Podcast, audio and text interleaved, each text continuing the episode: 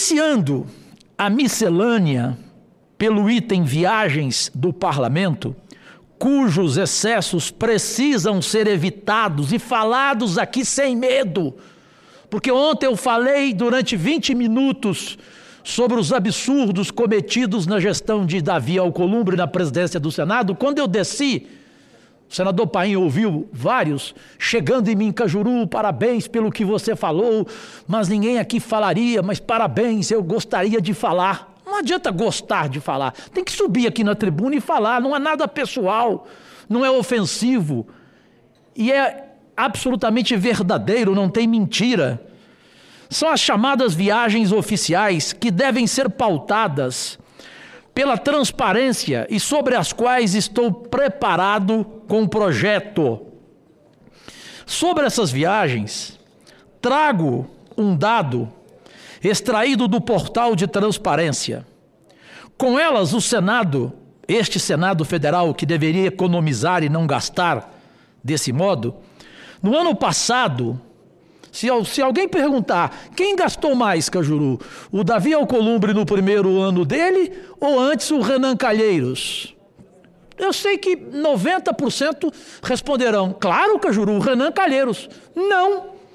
O Davi superou o Renan com um gasto de R$ 933.285,91 com viagens oficiais, viagens inúteis. Vamos falar a verdade, na maioria delas.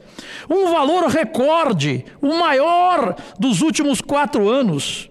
Para que se tenha uma ideia, representa um acréscimo de 61% em relação às despesas com viagens oficiais no ano de 2018 em tempos de crise, um aumento de gasto, no mínimo, questionável ou não, Brasil?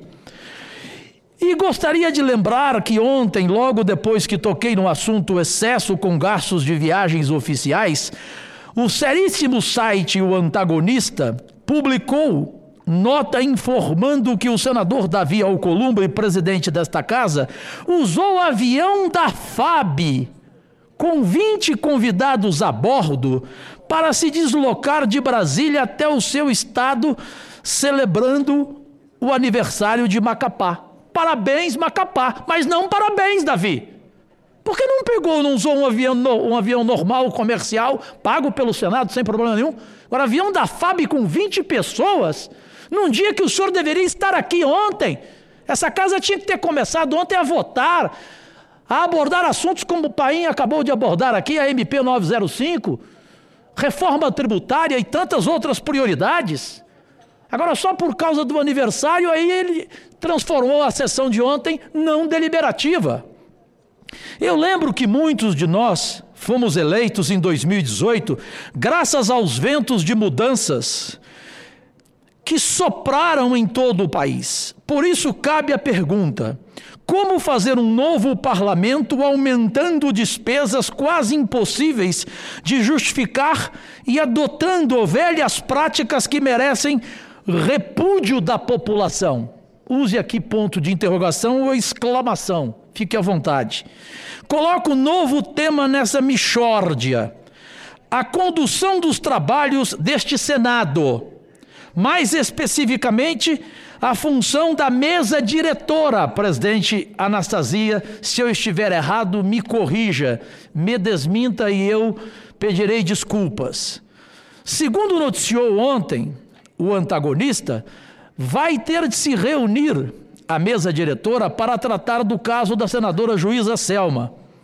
Gente, pela apuração de O Antagonista, há 214 assuntos na fila para serem analisados pela cúpula do Senado.